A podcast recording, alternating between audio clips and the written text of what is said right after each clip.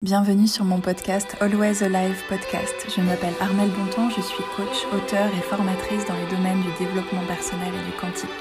Dans cette émergence de conscience actuelle, nous ouvrons enfin nos cœurs à plus grand pour comprendre le caractère sacré de nos vies. J'ai cœur à inviter et partager autour des sujets de l'élévation personnelle et collective. Si aujourd'hui vous êtes appelé à faire ce voyage multidimensionnel à l'intérieur de vous, installez-vous et laissez-vous porter. Bonjour Laetitia, bienvenue. Bonjour Amel.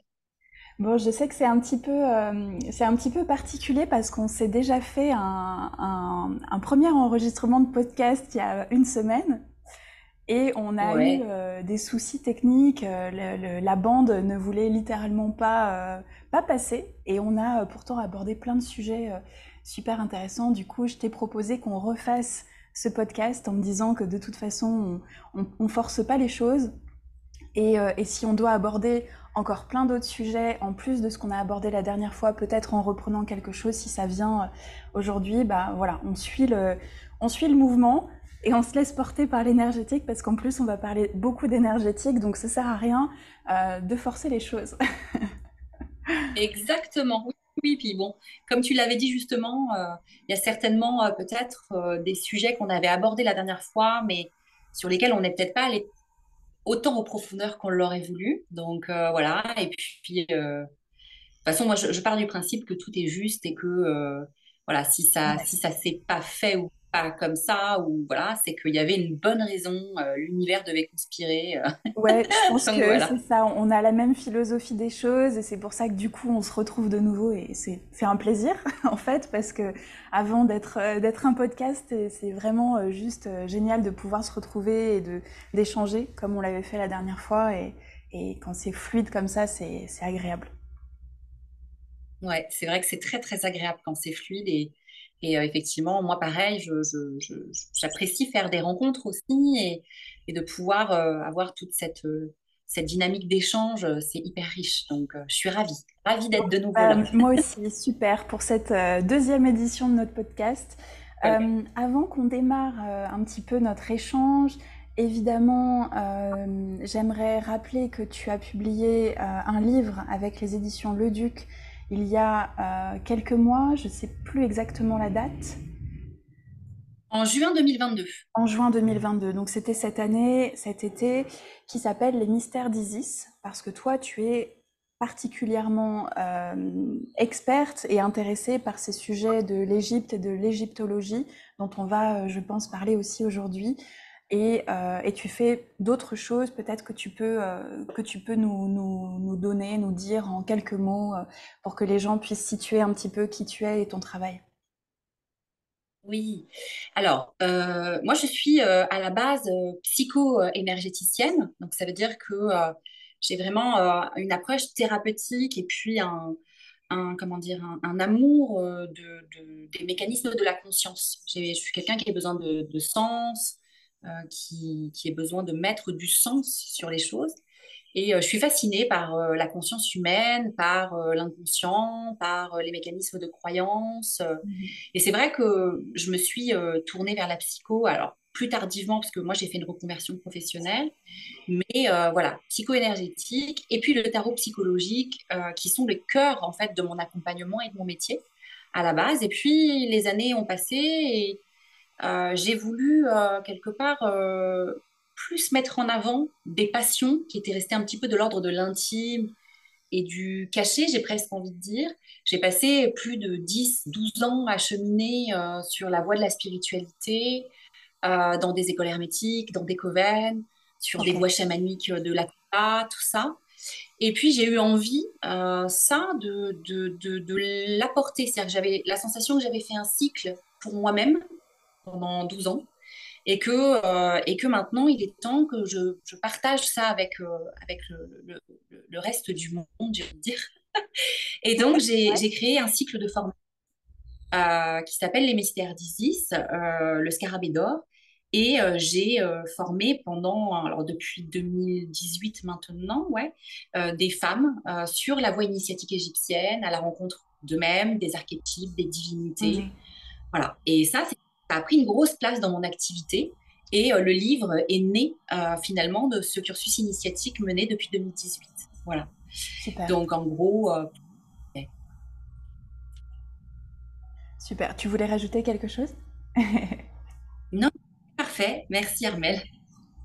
Et du coup, tu, es, tu as essayé, enfin tu as mis, on va pas dire essayé, tu l'as fait, tu as, tu as intégré euh, au niveau physique dans ce livre la plupart des enseignements que toi tu avais euh, finalement découvert, mis en pratique dans ta vie depuis ces dernières années euh, pour, pour tenter justement de, propager ce, mot-là. la question que je je me pose et que j'ai envie de te poser bien sûr, c'est comment tu en es arrivé à l'égyptologie et qu'est-ce qui a été un déclic pour toi dans ta vie pour vraiment euh, te, te, passionner pour ce sujet-là? Alors, l'Égypte, euh, je l'ai absolument pas choisi. C'est-à-dire que euh, c'est pas, je me suis pas réveillée un matin en me disant, bah tiens, mhm. je vais étudier l'égyptologie ésotérique. c'est vraiment quelque chose qui m'est tombé dessus. C'est un peu comme Obélix, il est tombé dans la marmite quand il était petit. Alors moi, je suis pas tombée dans la mais en tous les cas, euh, j'ai toujours eu un appel très fort pour la spiritualité. Ça, c'est très, très clair. J'ai toujours été très croyante, avec beaucoup de foi et tout. Mais euh, la spiritualité égyptienne, ça a été vraiment, et je le raconte dans mon livre, une rencontre. Une rencontre dans le subtil, un rêve euh, que j'ai fait à l'époque, je vivais en Normandie. et je, voilà, je, m'étais un petit peu éloignée de la spiritualité. Et j'ai fait un rêve extrêmement marquant et troublant où je rencontrais une femme euh, très éthérée euh, qui m'invitait en fait dans une bibliothèque, ce que moi je nomme un petit peu les annales akashiques, et je me retrouvais vraiment en Égypte antique parce que je, repérais, j'ai fait des recherches et tout ça hein, sur le, visuel, enfin sur ce que je voyais dans mon rêve, et j'étais à Alexandrie. Je portais sur la tête une jarre de myrrhe que j'amenais au, temple. J'en ai des frissons et, quand du tu coup, racontes. Je pense que c'est vraiment euh, quelque chose qui a marqué un tournant mais profond euh, dans ma vie. Euh, c'était vraiment une reconnexion. Et cette femme, au départ, elle s'est pas présentée, je ne savais pas qui c'était. Et elle m'a imbriqué, en fait, elle m'a dessiné dans la paume de main une lune et un soleil à l'intérieur. et elle m'a fait tirer deux livres, et ces deux livres s'appelaient Les alchimies d'Horus et l'histoire de l'Égypte antique. Et en fait, euh, je me suis réveillée le matin et je me suis dit, mais waouh, qu'est-ce qui s'est passé? Donc j'ai fait des recherches, je suis allée creuser, parce que voilà, moi, je suis, je suis très euh, spirituelle et en même temps, j'ai besoin d'y mettre du, cartésien, j'ai besoin de vérifier, j'ai besoin euh, d'ancrer tout ça. C'est sagittaire, ça. ça, c'est de quêteur philosophique. Ouais. Mais ancré, quoi. Ancré sur Terre. c'est ça, bien ancré, les deux pieds sur Terre. Et du coup, de fil en aiguille, eh bien, j'ai commencé euh, petit caillou par petit caillou à, faire des recherches et à retrouver en fait le fil de l'égyptologie et à me rendre compte surtout qu'il existait deux égyptologies, c'est-à-dire qu'il existait une égyptologie historique, c'est-à-dire anthropologique, avec vraiment euh, euh, quelque chose de très scientifique pour le coup, et puis une égyptologie qui lisait entre les lignes, euh, et qui effectivement était beaucoup plus versé euh, sur l'ésotérisme et l'hermétisme. Et là, ben, moi, euh, fallait pas beaucoup plus. Hein, euh, j'ai été complètement et ça a complètement résonné. et je me suis dit surtout, mais c'est incroyable parce que l'égyptologie ésotérique et la culture égyptienne antique et hermétique est vraiment le pont pour moi, est vraiment le lien entre notre psychanalyse occidentale et notre manière, en fait, euh, finalement, psychologique et jungienne de voir le monde, eh bien, euh, les Égyptiens avaient déjà une lecture et une cartographie euh, super intéressante. Qui était celle-ci. Quelle, est justement, comment tu ferais toi la différence entre, ces deux types d'égyptologie dont tu parles, cet hermétisme qui est peut-être un, courant qui est de plus en plus, plus en plus populaire, mais qui est quand même parfois difficile à expliquer, et l'Égypte plus ancienne dont tu parles. Comment tu fais la différence entre ces deux-là et comment tu définirais le, terme hermétisme? Alors pour moi, l'hermétisme, c'est la science de ce qui est caché, c'est-à-dire que euh, on va en fait, euh, tel l'ermite du tarot de mmh. Marseille, en fait, mmh. on va euh, visiter les recoins, j'ai envie de dire, qui ne sont pas accessibles. On va lever le voile en quelque sorte entre le subtil et la matière. Et c'est vrai que l'égyptologie classique, elle, est, elle est complètement intéressante sur bien des points parce que effectivement, elle va avoir une lecture des hiéroglyphes, euh, littérale, elle va avoir euh, effectivement euh, un attrait très très développé pour les textes anciens, ce que va aussi faire l'égyptologie ésotérique, sauf que l'égyptologie ésotérique va aller donner une dimension plus alchimique, plus spirituelle à la tradition égyptienne que ne va pas apporter l'égyptologie classique. L'égyptologie hmm. classique va se baser sur des faits bien spécifiques, va se baser sur des faits historiques bien spécifiques, L'égyptologie ésotérique le fait de même, et par contre va donner une dimension plus subtile, une lecture plus alchimique, plus hermétique, donc une lecture qui va euh, finalement euh, s'intéresser euh, non pas à la partie visible d'un hiéroglyphe, mais à son aspect plus, plus caché, plus intérieur, plus sensible, subtil c'est difficile à expliquer avec des mots. Je ne sais pas si j'y arrive euh, complètement, mais il y a vraiment euh, voilà, cette, cette, différence. Euh, il y a un côté très magique. Tu parlais d'alchimie, tu en parles aussi beaucoup au, au, cours de ton livre d'alchimie. Et c'est vraiment ce que tu décris là, c'est ce, côté vraiment des mystères, qui est vraiment ton, ta, ta, quête, aller chercher dans les mystères. Et du coup, moi, j'y vois, en tout cas dans ce que tu me dis, quelque chose de beaucoup plus magique, de beaucoup plus onirique même, parce que on peut avoir l'aspect factuel, ce qui est le cas avec peut-être toutes les autres mythologies. Tu vois, qu'on parle d'Égypte ou euh, de mythologie grecque ou euh, d'autres types d'histoires. De, Il y a ce côté vraiment, comme tu disais, factuel, qui n'a peut-être pas une, une, euh, comment dire, une vision beaucoup plus poussée, magique, ésotérique, comme tu disais aussi, qui nous, qui nous pousse à chercher un peu plus de, de spiritualité en fait et de sens dans, euh, dans nos vies et, c'est tout le travail qu'on peut faire aussi avec les archétypes dont tu parles, d'aller trouver des, des, modèles pour pouvoir creuser dans notre psyché, dans notre, euh, dans notre spiritualité, dans nos racines euh, diverses et variées. Il y a ce côté, en tout cas dans ce que tu, ce que tu nous, nous donnes comme information, il y a ce côté plus magique des choses aussi. Oui, il y a ce côté plus magique, et puis en t'écoutant, euh, en fait, euh, je pense que euh, l'égyptologie, en tous les cas, et, l'ésotérisme égyptien, nous ramène en fait à l'Égypte des confréries hermétiques, c'est-à-dire que il y avait l'Égypte religieuse, c'est-à-dire effectivement les rituels publics, toute la toute la, l'organisation reposait euh, sur euh, la performance des rites. C'est-à-dire que voilà, ça participait euh, à faire en sorte que l'Égypte tienne debout. voilà, de ça. Hein. Mais je pense qu'aujourd'hui, l'hermétisme et l'égyptologie ésotérique va plutôt s'intéresser caché de l'Égypte, c'est-à-dire aux sociétés hermétiques, aux, sociétés, aux, aux écoles des mystères et effectivement, là où on va euh, initier des prêtres, des prêtresses ou des, des, des, des, initiés, des mystes qu'on va initier, euh, à la connaissance cachée du mystère des dieux, en fait. C'est ça, hein, euh, les ésotériques pour moi. C'est retracer ces mystères et ces écoles à mystère. C'est vraiment ça. Ça, c'est super intéressant. L'école des mystères, il y a quelque chose qui est très, tu vois, qui est en train de ressurgir aujourd'hui. Je pense que tu connais aussi l'ouvrage de Kayara, Le Code Sophia, que tu as peut-être euh, lu. Euh, non?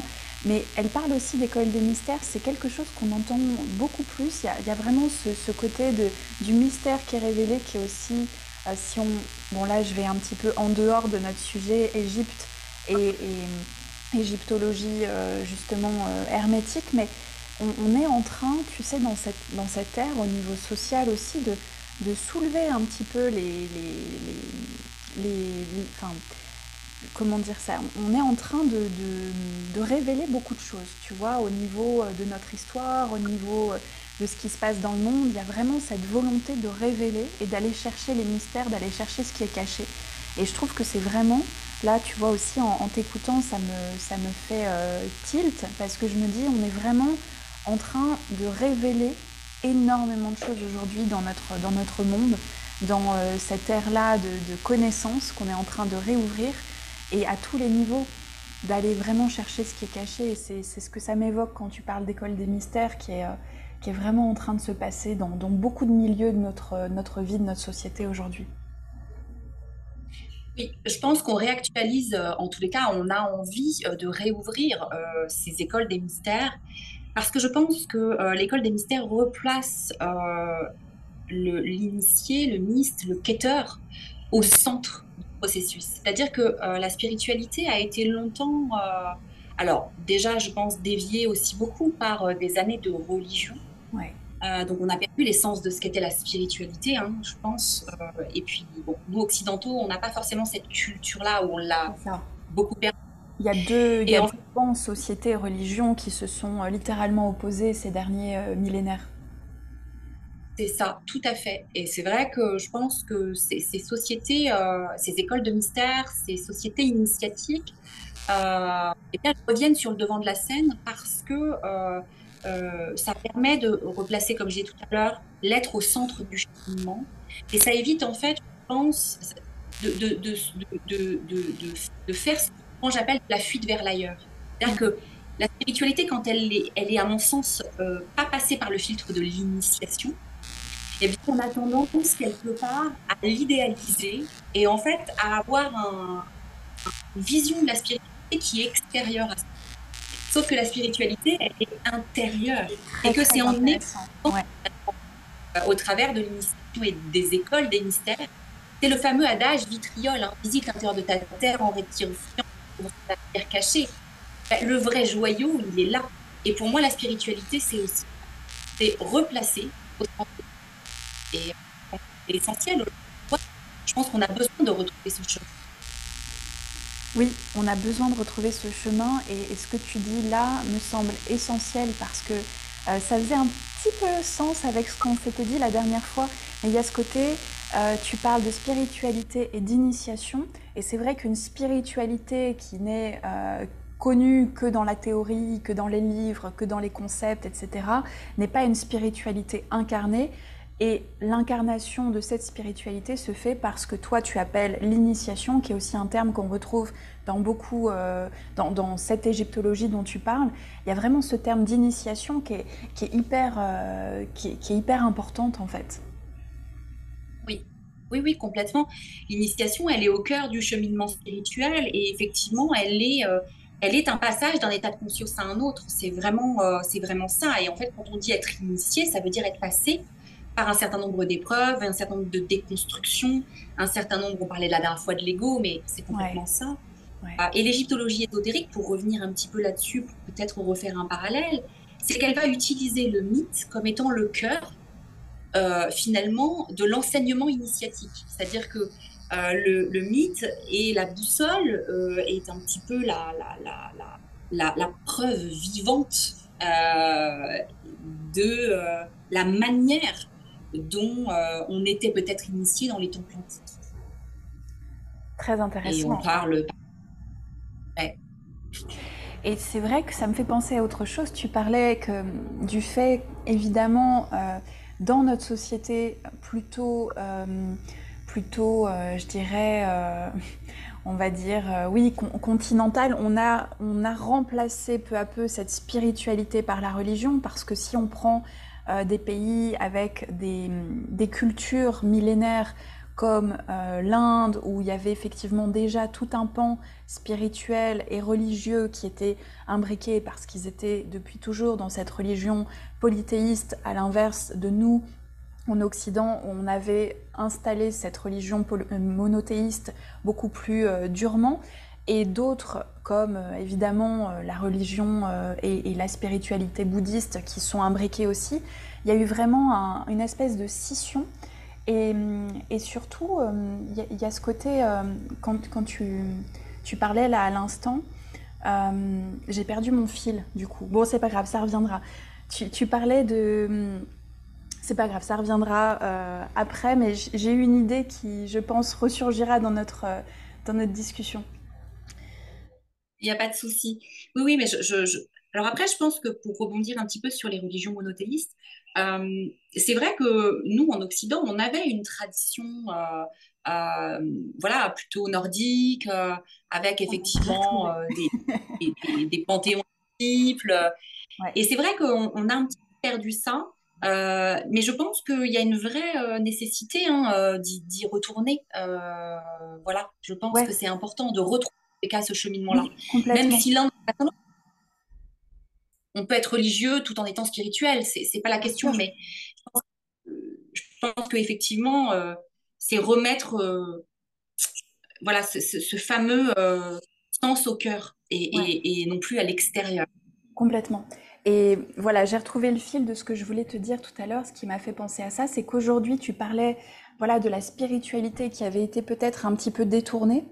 Et je pense que même ce terme, tu vois, d'initiation, c'est quelque chose qui a aussi a pu être détourné parce que quand tu parles d'initiation aujourd'hui, ou même de rite, de passage, ou de ce genre de choses, il y a, quand même un, un égrégore assez lourd et assez négatif autour de ça, qui, à mon sens, du coup, au vu, tu vois, de, de, ce que tu, de ce que tu expliques, de la compréhension de cette égyptologie et de la compréhension de ce qui se passe quand on incarne vraiment la spiritualité dans la matière, ça ne devrait pas être quelque chose de négatif. L'initiation est quelque chose qui nous permet de traverser. C'est comme si on est des voyageurs sur cette terre avec un bagage spirituel et on traverse cette vie avec ce bagage-là. Et, et, et c'est vrai que peut-être on est en train, avec cette redécouverte de ces mystères, on est aussi en train de remettre les choses dans le bon sens, en se disant que voilà, il y a peut-être eu vraiment détournement, euh, inversion de certaines choses qui étaient à la base extrêmement positives pour l'évolution humaine, en fait, tout simplement.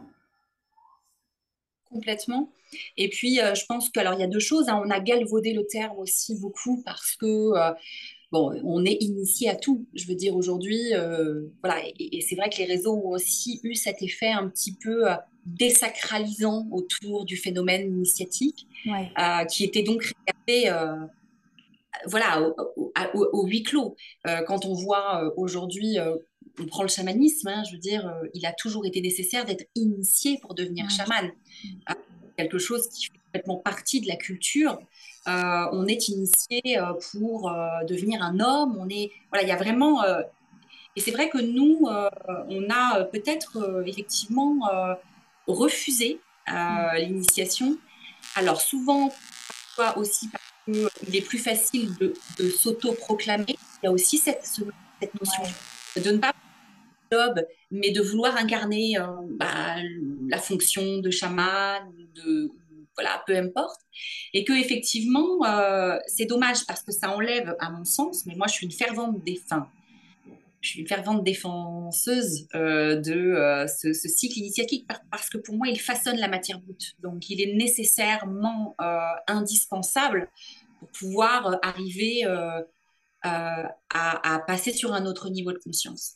Mais, mais oui, oui, je pense que l'initiation a été largement galvaudée. Et effectivement, je pense qu'encore une fois, il est nécessaire de la remettre au cœur de nos systèmes spirituels, au risque d'avoir une spiritualité qui soit du coup une spiritualité business ou une spiritualité euh, euh ou désincarnée en fait.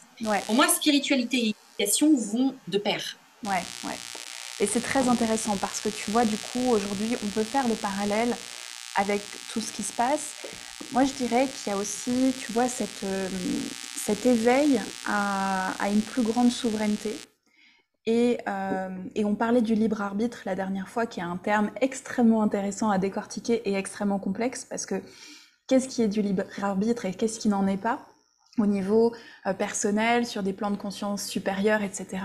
Il y a, pour moi, il y a aussi deux choses qui sont très importantes. Tu parles de du fait de remettre de l'éducation dans la spiritualité, parce que sinon on tombe aussi dans des travers qui peuvent être très dangereux, et on l'a vu à différents niveaux, euh, avec la gourouisation euh, dans plein de milieux différents, au niveau du yoga, au niveau, du, euh, au niveau de tout type de, de spiritualité New Age, etc.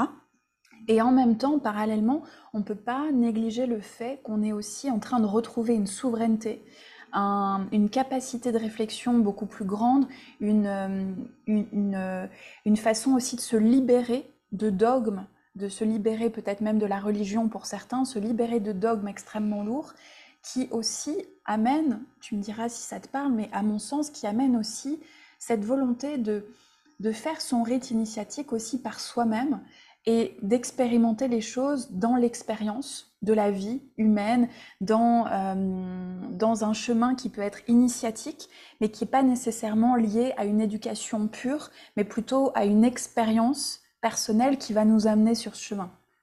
Je pense que je parle un petit peu de manière euh, justement euh, personnelle là-dessus, c'est parce que pour moi, tu vois, j'ai aussi traversé plein de milieux différents. Alors moi, ça a été plutôt euh, l'aspect yogique et, et, hindouiste et bouddhiste au départ qui m'ont emmené vers cette ouverture de conscience parce que ça a été mon chemin.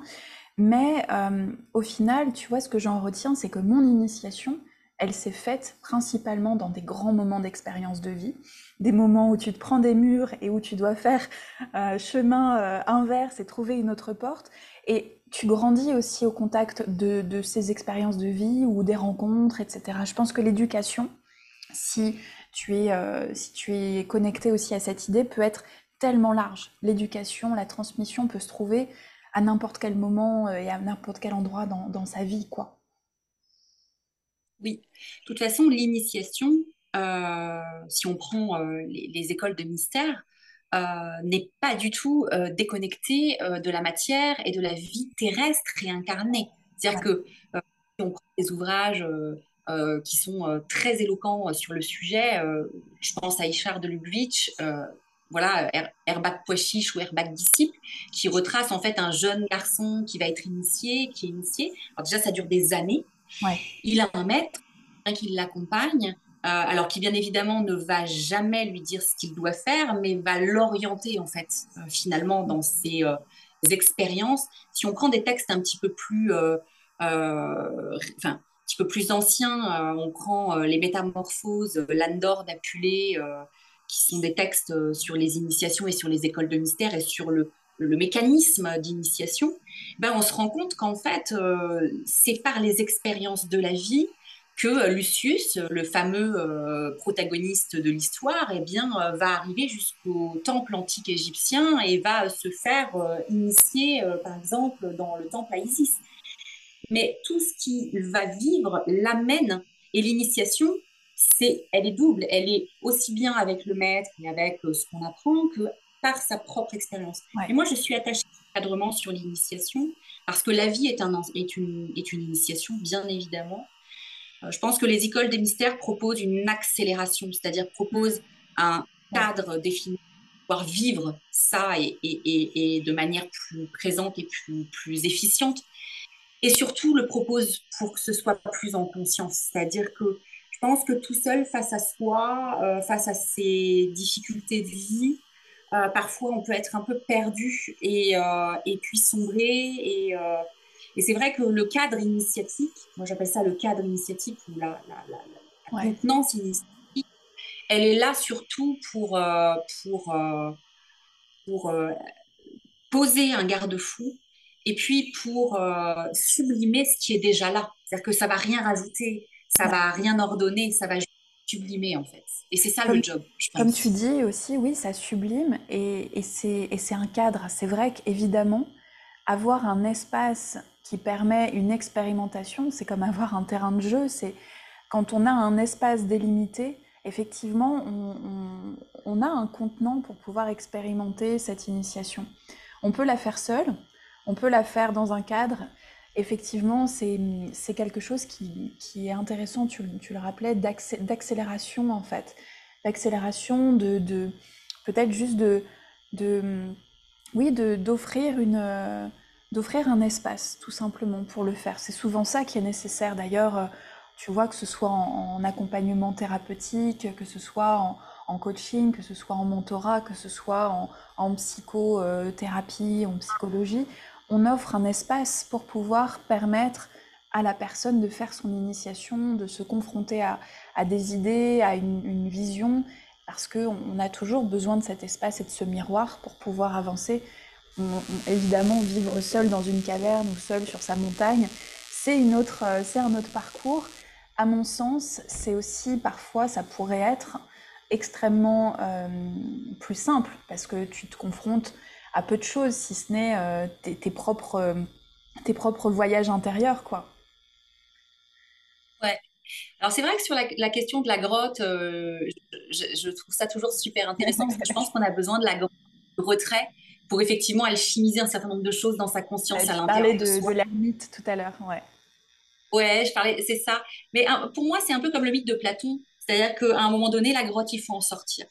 Et effectivement, parce que à l'intérieur de la grotte, eh bien, on va rapidement s'illusionner, c'est-à-dire qu'on est tout seul face à soi-même, euh, et donc on va euh, ériger un certain nombre de croyances, un certain nombre de choses. Et pour moi, dans la spiritualité, euh, la conscience d'altérité et, et, et, Arona Levitch en parle très très bien. Elle est essentielle, c'est-à-dire que soit avec soi, on va rarement s'enguirlander. Hein. Enfin, on peut être plusieurs, être d'accord. On peut avoir plein de personnalités qui. Et ouais. être, être spirituel dans un ashram, qu'entouré de gens qui ont le même niveau de conscience que nous, euh, sans les soucis et les tracas du monde, je pense que ça peut être assez confortable. En revanche, être spirituel dans un monde avec des personnes qui n'ont pas les mêmes consciences que nous et qui effectivement n'en sont pas au même endroit, je, pense que c'est beaucoup plus, être beaucoup plus spirituel que enfermé dans un ashram pour le coup. Alors après, chacun fait comme il veut et c'est pas le même service, mais, mais je pense que on a besoin en fait de remettre de la spiritualité au cœur de nos sociétés et, et, et, effectivement de ne plus peut-être le faire qu'à huis clos. Parce que euh, c'est super, mais euh, ça sert pas forcément le collectif. Donc euh, je pense que c'est important. Ouais, c'est très intéressant. Tu parlais de, cette notion de service que je, trouve très intéressante et très, euh, et très présente. Parce que moi aussi, je pense que, tu vois, comme, euh, comme beaucoup d'entre nous qui, sommes en train de cheminer vers euh, un éveil aussi plus grand des consciences, le mot service ou le mot mission, c'est des choses qui reviennent souvent et qui nous animent. Moi, je, me sens animée par une mission. Je pense que toi aussi, et je pense que beaucoup de personnes qui cheminent, qui sont dans cette quête de sens, euh, sont animés par des missions. Comment tu, toi, comment tu définirais le, terme service? Qu'est-ce que ça représente? Spirituellement aujourd'hui pour toi de, servir euh, alors moi, pour moi, servir, alors bon, déjà moi, j'ai fait, euh, j'ai prêté vœu, j'ai été initiée comme prêtresse d'Isis. Donc pour moi, le service, il se, il se joue là, c'est-à-dire qu'il est spirituel, religieux aussi. Alors j'aime pas le terme religieux, mais quelque part, quand on, on observe des rites, quand on observe voilà, une, ordination, on, est quand même dans un cadre religieux, même si j'aime pas trop ce terme. Mais en tous les cas, euh, moi, mon service, il est spirituel, il est communautaire, euh, il, est, euh, il est sociétal.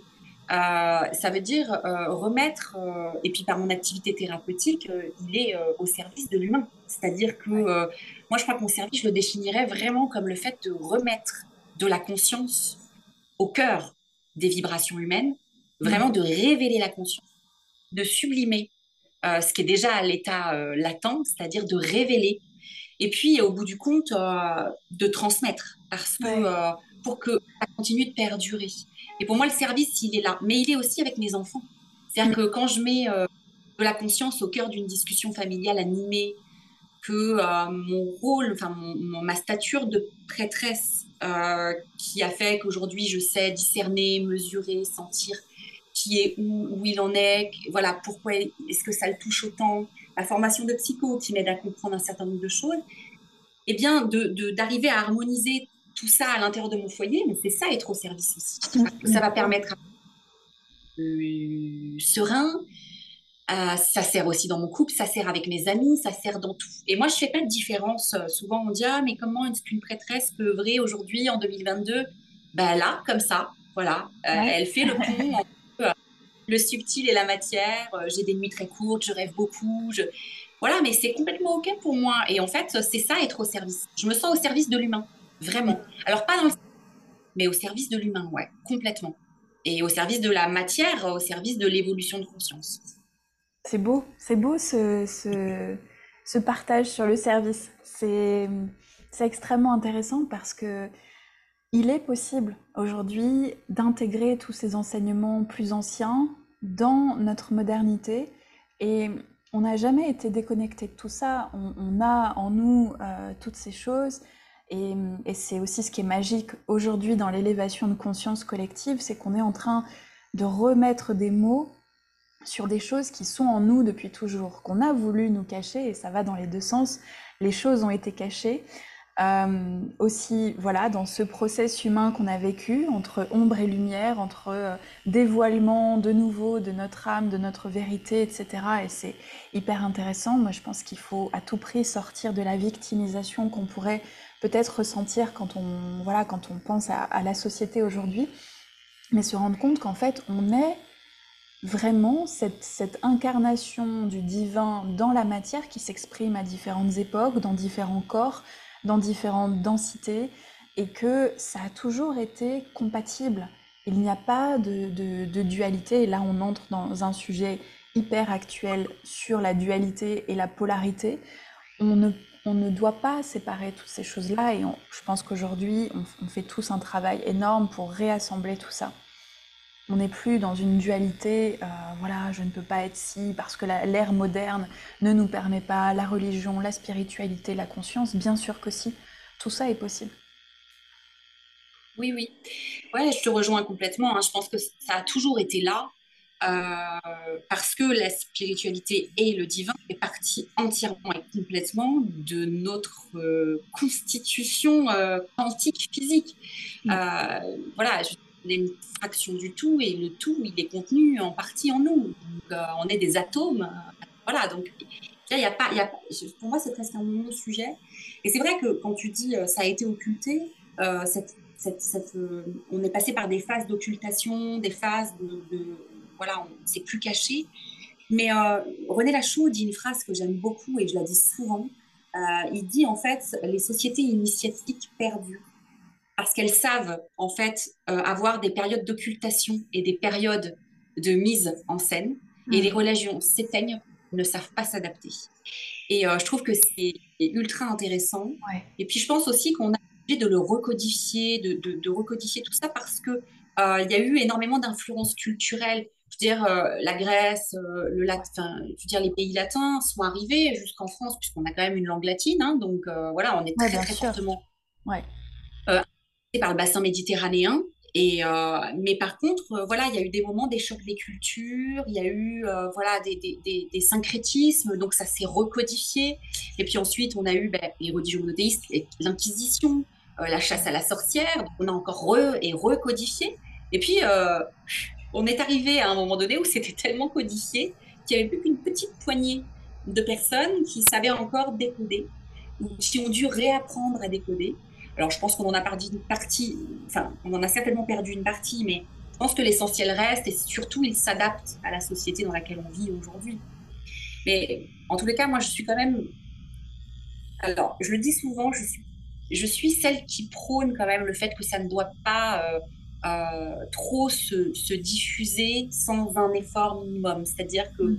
euh, pour moi, la spiritualité, l'alchimie, tout ça, tout ça, c'est quelque chose qui doit se travailler, qui doit effectivement euh, faire partie d'un cycle euh, d'engagement, de, voilà, parce que euh, je pense que c'est aussi. après, on, peut, on peut très très vite faire de la spiritualité, de l'alchimie, du truc en paquet, mm. one shot, discount. Et du coup, bah là, pour le coup, tu parlais tout à l'heure d'égrégore. Je pense que là, pour le coup, on aurait un égrégore énorme autour de tout ça même s'il y en a euh, toujours, hein, mais, mais pour moi, ce serait désacraliser complètement euh, euh, des, siècles de culture hermétique. Ça doit avoir cette saveur du cachet pour moi. Ouais, ouais. Mais de toute façon, moi, je pense que comme on est dans une ère d'ultra communication, d'ultra redécouverte des choses et que on, met de la lumière sur énormément de sujets qu'on avait qu'on avait euh, euh, pendant, euh, pendant longtemps, les millénaires. évidemment, tu vois, c'est comme quand tu ouvres une cocotte minute, évidemment que ça déborde, ça, sort de tous les côtés, il y en a à toutes les sauces, et, il y aura énormément de personnes qui, sauront faire à manger dans une cocotte minute, mais très peu qui arriveront à, créer un, tu sais, un plat délicieux avec une, une particularité et, et c'est ce qui fait, je pense, la différence aujourd'hui, c'est que il peut y avoir beaucoup, beaucoup de, possibilités de s'informer, de s'initier, de découvrir euh, énormément de choses euh, spirituelles, de découvrir des pratiques, des courants. Je veux dire, tout est possible. Aujourd'hui, euh, tu veux avoir accès justement à l'égyptologie, au chamanisme, au, à, l'hermétisme, tu veux avoir accès à tout ça, c'est possible et c'est accessible relativement facilement. Après, pour ceux qui feront vraiment le chemin euh, de manière investie, personnelle, ou qui prendront le temps, ou qui iront vers des choses qui, sont beaucoup plus subtiles, ou qui eux-mêmes feront ce process à l'intérieur, je pense que ça se limite. Tu sais, c'est ça s'écrème, c'est vraiment... Euh, il y a une possibilité énorme. Peut-être que ça se joue juste sur l'investissement personnel qui va se mettre en place dans tout ça et ce qui va faire que certaines personnes vont survoler des sujets peut-être toute leur vie et d'autres vont se passionner, aller dans le fond des choses, travailler sur eux-mêmes de manière vraiment efficace. Et, dans les deux cas, c'est tout à fait euh, louable, c'est tout à fait possible. Chacun vit son existence comme il a envie de la vivre et je pense que de tout temps, il y aura des personnes qui survoleront les choses et d'autres qui iront dans le fond, qui feront perdurer ces choses-là euh, au niveau subtil. Oui, oui, complètement. Oui, non, quand je, disais effectivement sur le fait que, l'hermétisme et l'initiation hermétique doit rester hermétique, euh, euh, c'est vraiment, euh, voilà, effectivement, hein, chacun. Euh, et puis moi, je, trouve que d'avoir une curiosité naturelle pour multiples sujets, c'est génial. Mm. et effectivement, de pouvoir aller aujourd'hui toucher à plein plein de sujets, c'est aussi hyper porteur.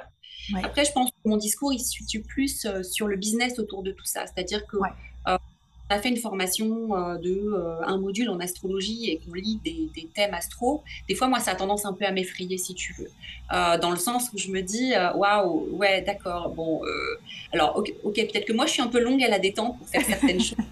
Mais quand même, un module et on fait des lectures de thèmes, ça me fait un peu peur, tu vois. Mmh, mmh. je donne souvent cet exemple. C'est comme en fait un cardiologue qui aurait suivi c'est pas euh, trois modules en ligne euh, d'opération à cœur ouvert et qui me propose de me changer ma valve défaillante, je pense que j'aurais un peu peur, tu vois. Mm. Enfin, mm. voilà. Et en fait, je pense que la spiritualité, euh, pour moi, elle, elle, a aussi parfois ce travers-là, c'est-à-dire que parce que c'est spirituel et que on se nourrit de la source, ce que je comprends très bien, et, et pour soi-même, c'est hyper évolutif. Mais lorsqu'on se sent investi euh, effectivement euh, d'une retransmission euh, à l'autre, à son voisin, alors qu'on n'a pas bossé un gramme son ego, qu'on a survolé un certain nombre de thématiques et qu'on va pouvoir effectivement prêcher une parole bourrée de croyances limitantes, on se dit là, bah, est-ce qu'on gâche pas un petit peu le cœur même de la spiritualité? Et du coup, est-ce que, pareil, on, ne se rend pas un peu charlatan aux yeux des restes du, enfin, aux yeux du reste du monde. Parce que finalement, on nous prend pour des gens qui vivent au ton, euh, qui euh, voilà. Et, du coup, c'est vrai que moi j'ai à cœur de remettre du crédit au sein de la spiritualité en disant ok, on peut aussi euh, être sur des sujets légers, des sujets intéressants, des sujets qui nous font vibrer, mais dans lesquels on investit dans l'expertise, dans lesquels on a des gens qui posent des questions, se sont suffisamment formés et qui donc du coup vont pouvoir transmettre des choses qui tiennent le coup. Voilà, quand on est psychologue, c'est 7 ans d'études pour une psychologue clinicienne. Euh, bon, voilà, ça, viendrait à l'idée, euh, je pense, à personne de, de, se dire euh, bonjour, je suis psychiatre. Qu'est-ce que vous voulez que ouais. madame ouais, ouais, ouais. On est d'accord. Il, y a, il y a aussi un courant qui peut être abusif sur le côté sur vraiment ce côté euh, expérience, connaissance, euh, travail intérieur. Et, la dernière fois, je me rappelle, on avait aussi parlé de cette idée que c'est vraiment le chemin qui compte. Et hum, dans la spiritualité, à mon sens, il n'y a jamais de fin. Parce que dès lors que tu commences à dire j'ai compris, j'ai vu, euh, je sais, voilà, je suis arrivée au, presque au bout euh, de, mon chemin spirituel, je suis un maître et, euh, voilà, je, maîtrise ma conscience euh, comme personne. Je pense que c'est là où les choses sont dangereuses et tombent dans ce que tu disais, euh, le marketing, on parlait de gourouisation, c'est effectivement là qu'on laisse l'ego parler à notre place, qui nous fait penser et qui nous rassure en nous disant ça y est, je suis arrivé au bout parce que l'ego il a toujours envie de finir une tâche et d'aller à la prochaine. Donc il faut qu'il voilà, il faut emmagasine du, euh, du résultat. Mais c'est vrai qu'en spiritualité, tu ne peux pas quantifier un résultat. Tu, tu, si tu quantifies un résultat spirituel, tu, tu loupes le process et, et, et, même de manière dangereuse, tu, tu, es passé à côté, tu es passé à côté de, de, l'enseignement, tu es passé à côté de ces choses-là. Et c'est vrai que moi j'ai l'impression, tu vois, plus, plus j'avance sur en tout cas mon process spirituel, j'ai l'impression que tu arrives quelque part, tu as l'impression que tu as compris quelque chose et pouf, tu redescends et on t'emmène ailleurs. Et, et, ça, te fait, euh, ça te fait vraiment, euh, oui, redescendre, redescendre dans l'humilité, dans la modestie, dans le fait que bien sûr nous sommes une forme de divinité incarnée, la divinité incarnée sous différentes formes, mais que euh, nous avons encore des voiles de matière et que bah, parfois le, chemin entre le moi et la conscience supérieure, il, est un petit peu, euh, voilà, un petit peu fluctuant. Et on peut avoir des moments de bliss, tu sais, de, de connexion, et je pense que ça t'arrive fréquemment. Tu parlais de rêve, de ton rêve lucide en tout début de notre échange, parce que c'était clairement un rêve lucide, je pense que tu as fait bah là, tu étais dans un moment de supraconscience. Et puis tu redescends tranquillement dans la matière, de la vie, etc. Tu intègres. Et, c'est fluctuant. On ne peut pas être toujours euh, au taquet euh, de cette conscience-là, quoi. Non. Non, j'aime beaucoup, j'aime beaucoup ton partage là parce qu'effectivement, il y a plein, plein de choses euh, sur lesquelles j'aurais envie de rebondir. Mais le chemin, tu vois, je, crois qu'en fait, en spiritualité, on a souvent tendance à croire qu'il y a un but ultime à atteindre. alors, et, moi, je le vois pas du tout comme ça. Je le vois comme vraiment quelque chose de spiralé et non comme quelque chose de linéaire. Euh, un petit peu à l'image du tarot de Marseille qui reprend à chaque fois euh, voilà, son process. On, termine par le mat, puis on prend par le battleur, et puis on passe par le mythe, et puis voilà. Et en fait, euh, je pense que sur, sur la, enfin, dans la spiritualité aujourd'hui, bien évidemment qu'on n'est jamais arrivé, et bien évidemment qu'en plus de ça, c'est complètement impermanent. en fait, je pense qu'il y a vraiment besoin d'accepter cette impermanence. Et tu parlais de cette, de espèce d'extase euh, peut ressentir, cette exaltation. Euh, mais le plus dur, c'est. En tout cas, j'en parle beaucoup dans le livre, euh, d'ailleurs, avec Lizzie où je, demande au lecteur d'apporter une vigilance là-dessus, sur cet état de supraconscience dont on aimerait être nourri et bordé jour après jour. Et cette redescente dans la matière, où c'est un peu l'effet d'une drogue dure, c'est-à-dire que euh, à la redescente, euh, où c'est voilà quand on a bu un peu trop d'alcool et puis le lendemain euh, c'est pop pop pélope jusqu'à 5 heures et le lendemain matin euh, il faut se lever pour aller bosser, bah, c'est la redescente dans la réalité et la matière. Et effectivement, eh ben, je pense que l'exaltation a besoin de ces périodes de redescente dans la matière parce que sinon on serait survolté et du coup on serait plus du tout incarné. Mm. Et euh, on a besoin d'incarner l'expérience, l'exaltation dans un quotidien et dans une réalité tangible. Donc effectivement, euh, il y a des moments où voilà. Et je trouve que ça, c'est vrai que c'est difficile à gérer. Et moi, souvent, euh, au départ, parce que quand on chemine au tout départ, c'est exaltation sur exaltation. Et puis après, ça fait presque partie du cheminement, c'est-à-dire que on est exalté, mais on est beaucoup moins qu'au tout début, quoi et on se dit ah là là j'aimerais bien. C'est devenu euh, presque euh, presque naturel, ouais. Ouais, c'est ça. Ouais. C'est un peu comme un couple quoi. Au départ, c'est. c'est ça. C'est une belle euh, c'est une belle métaphore simple. ce serait, tu parlais de, de, spiritualité en spirale, on va, on va changer le terme, on va l'appeler la spiralité. Et puis, et puis voilà, on va accepter qu'on est juste des hommes et des femmes qui cheminent euh, avec une conscience supérieure, dans un monde, dans un monde encore très matière, et, qu'on a besoin, comme tu dis, de, de, remettre les choses dans le corps, dans, dans voilà, de, de, les faire redescendre. C'est vrai que c'est encore nécessaire. Peut-être, tu vois, moi j'ai aussi la, la, sensation que plus on va avancer, plus les choses vont aussi évoluer et que peut-être qu'on aura de moins en moins besoin de ça à mesure que le monde va devenir de moins en moins dense parce que on va quand même dans quelque chose de plus subtil au niveau fréquence, de la Terre, etc., jour après jour.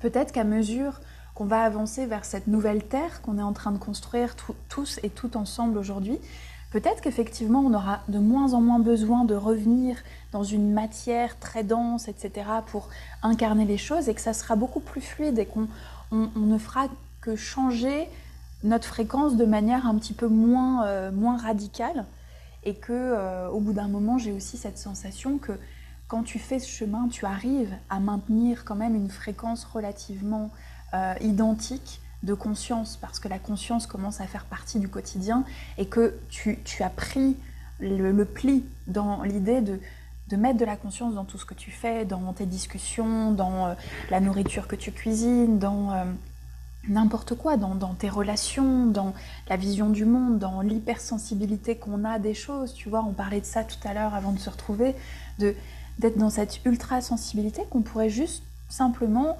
modifier en, termes de conscience, d'ultra-conscience. Et moi, je pense qu'à un moment, ça se stabilise quand même. Et on va, on va vers ça, en tout cas. Ouais, ouais, je, partage, en tous les cas, je partage sur cette notion euh, de, de, de, remettre, euh, enfin que les vibrations vont certainement changer. Mais de toute façon, je pense que le but même de la spiritualité, c'est d'apporter de la lumière dans le danse. Hmm. C'est de, de dédensifier le danse. C'est vraiment de l'alchimie. ouais. C'est l'alchimie. Hmm. Ouais, et donc euh, effectivement, plus on est à œuvrer sur... C'est pour ça que faut pas fuir la matière. Hein. Au contraire, c'est vraiment là que se joue le job. C'est-à-dire que euh, on se dit ah là là, c'est les énergies sont lourdes, j'ai pas envie d'être là-dedans. Oui, mais c'est là qu'il faut être. C'est dans ces énergies-là qu'il a de la lumière. Mm. Voilà, c'est dans l'obscurité qu'il faut allumer la lumière. Donc il y a un moment donné où voilà, je pense que on a besoin de ça. Euh, et, euh, peut-être que plus effectivement plus on va allumer la lumière mais après je pense que de toute façon il existera toujours du chaos il existera toujours et ça, c'est un enseignement égyptien euh, essentiel. C'est-à-dire que je pense aussi dans nos pensées euh, modernes, il faut que tout soit beau. C'est-à-dire mm. qu'il y a cette nécessité du beau, cette nécessité de l'harmonie, qui est très intéressante, l'harmonie, hein, mais qui dit harmonie, qui dit spiritualité, dit refus de la noirceur, dit refus de l'ego, dit refus des pensées négatives. Il faut penser positif. C'est très très important de penser positif. Mais au bout du compte, eh bien, je mets de côté tout un pan qui est nécessaire à la création. Le plus, le moins, le noir, le blanc. Euh, et, en fait, les Égyptiens nous disent, on n'a rien à retirer. On a juste à équilibrer. C'est-à-dire que cette, euh, l'agent destructeur du monde, le chaos, l'infertilité, fait partie intégrante de l'histoire de l'Égypte et ne pourrait pas être supprimé parce que s'il est supprimé, on supprime sa face opposée et complémentaire. Mhm. Donc, si on supprime l'obscurité, on supprime la lumière. Et en fait, c'est vraiment ça, euh, à mon sens, aujourd'hui, d'être dans la spiritualité, c'est d'accepter qu'il y a aussi du chaos et que, que, nous, on puisse faire une partie pour équilibrer. Ouais. Contrebalancer. Ouais. Je pense que c'est ultra important. Ouais, c'est un, beau C'est un beau rappel c'est d'accepter aussi, euh, d'accepter la, difficulté, d'accepter que voilà, tout n'est pas, euh, tout n'est pas toujours fluide, rose, parfait. Et, et c'est vrai que ça, ça peut être une pression supplémentaire dans le milieu spirituel actuel.